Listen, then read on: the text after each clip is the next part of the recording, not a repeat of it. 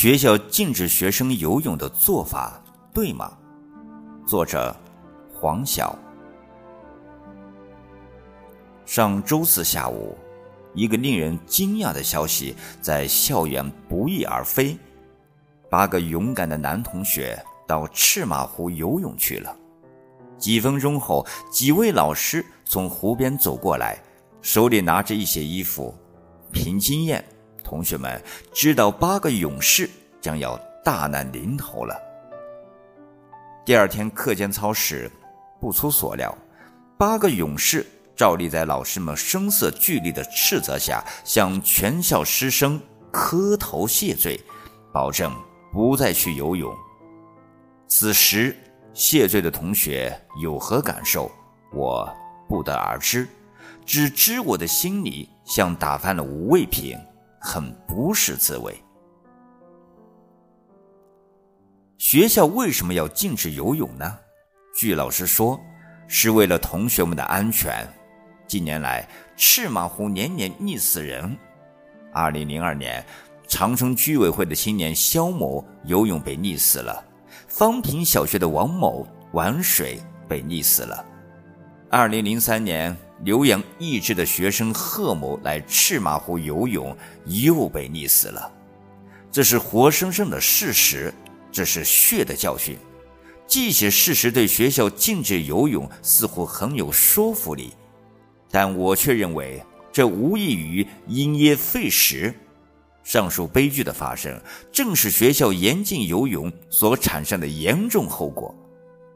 肖某和贺某两青年。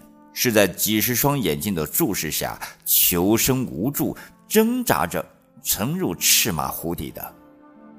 假如学校开展游泳活动，让学生学会游泳，肖某与贺某也不至于掉到水里就上不来，而且岸上那么多青年也不至于全都没有水中救生的能力，眼睁睁地看着人家溺死。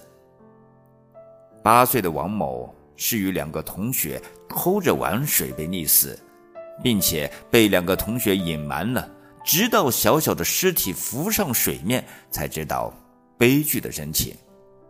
假如学校进行正面教育，把学游泳当作光明磊落的行为，王某也不会瞒着大人们去游泳，另外两个小孩也不会像犯了法一样悄悄逃离现场，不敢呼救。出事地点仅仅离赤马中学和洛山村几十米，如能及时呼救，在那么浅的水域里，小孩是很有可能被救上的。说到这，我还记得去年在报上看到的《惊心动魄大营救》一文，讲的是黑龙江农业大学一个班的同学在哈尔滨的一个公园里游览。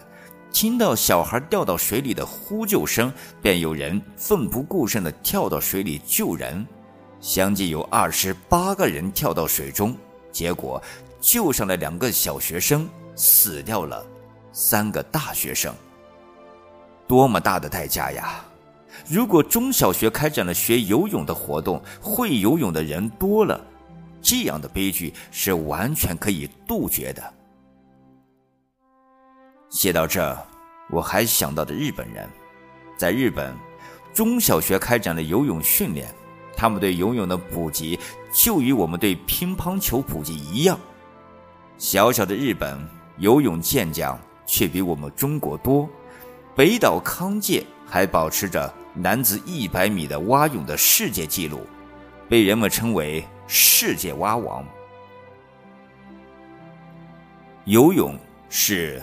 奥运会的一大项目，是一项深受人们喜爱的体育运动。一代伟人毛泽东一生酷爱游泳，把游泳当作生活中的乐趣，练就了躺在水上睡觉的绝技。青少年时和同学们到中流汲水，浪遏飞舟；中年时万里长江横渡，极目楚天舒。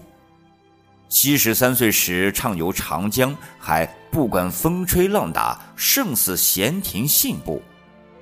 如果少年时期的毛泽东遇到了类似我们今天严禁游泳的老师，那么他也没机会到大风大浪里去磨练意志。中国的革命也许是另外一个结局。如果毛泽东今天还健在，他一定要提倡老师教我们学游泳，他一定会让那些严禁游泳的老师下岗或写检讨。倘若有人认为学校开展游泳训练没场所，怕训练中溺死的学生，学校负责不起，我认为这种担心也是不应该有的。未成年人的教育发展。人身权利的维护、生命安全的保障，全面贯彻国家的教育方针，这本来就是学校保护的责任。生命安全的保障应该是积极的保障，而不应该是消极保障。只要在学校里不死人，出了学校就事不关己，这种态度是错误的。况且，学校培养的学生掉到水里就上不来，基本的生存能力都不具备，又怎能说得上全面发展呢？事实上，只要采取积极的态度，动脑筋，想办法，场所问题、安全问题都是能够解决的。贺龙体校不是看中了我们赤马湖，将之建成奥运人才水上训练基地吗？几年来，培养了数以百计的水上运动健儿，不也没淹死人吗？教练们对学生生命安全的保障所持的态度、所采取的措施是积极有效的，是值得我们的老师学习借鉴的。综上所述，我认为学校禁止学生游泳是错误的，这种错误如不纠正，将会酿成更多的悲剧，将会影响我国教育事业的发展，将会遗害于我们，甚至遗害于我们的子孙后代。